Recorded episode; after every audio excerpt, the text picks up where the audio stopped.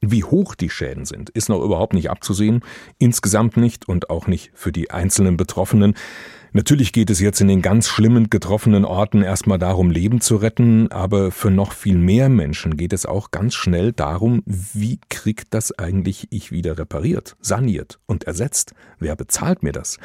Claudia Kornmeier aus der ARD Rechtsredaktion in Karlsruhe hat das gleich mal recherchiert und sie erklärt, welche Versicherung zahlt bei Hochwasserschäden.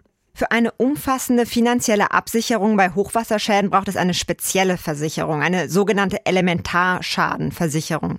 Die kann als Zusatz zur Hausrat- oder Wohngebäudeversicherung abgeschlossen werden und schützt dann eben vor finanziellen Folgen bei Naturereignissen, also etwa bei Überflutungen.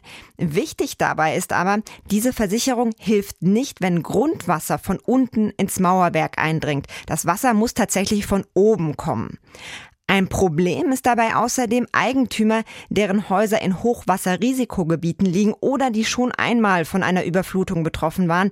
Die haben es häufig schwer, so eine Versicherung zu bekommen oder sie müssen dafür sehr viel zahlen. Jeder Eigentümer muss ja eine Wohngebäudeversicherung abschließen. Viele haben dann auch eine Hausratsversicherung, aber das reicht meistens nicht aus bei Hochwasser. Wohngebäude und Hausratsversicherungen, die helfen in der Regel nicht bei Schäden, die durch Hochwasser oder Starkregen entstanden sind. Sie decken meist nur Sturm- und Hagelschäden ab.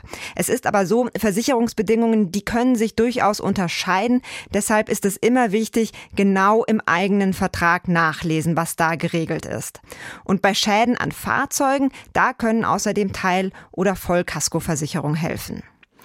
Falls Sie betroffen sind von Hochwasser, falls Ihr Keller voll ist, Ihr Auto abgesoffen oder was auch immer, das sollten Sie jetzt so bald wie möglich machen, rät Claudia Kornmeier. Betroffene sollten Schäden jetzt schnell dokumentieren, also zum Beispiel fotografieren, damit es später nicht zu Beweisproblemen kommt. Die Verbraucherzentralen, die raten sogar, dass man auch schon vorher regelmäßig etwa den Keller fotografiert, um dann eben später auch Vergleichsbilder zu haben.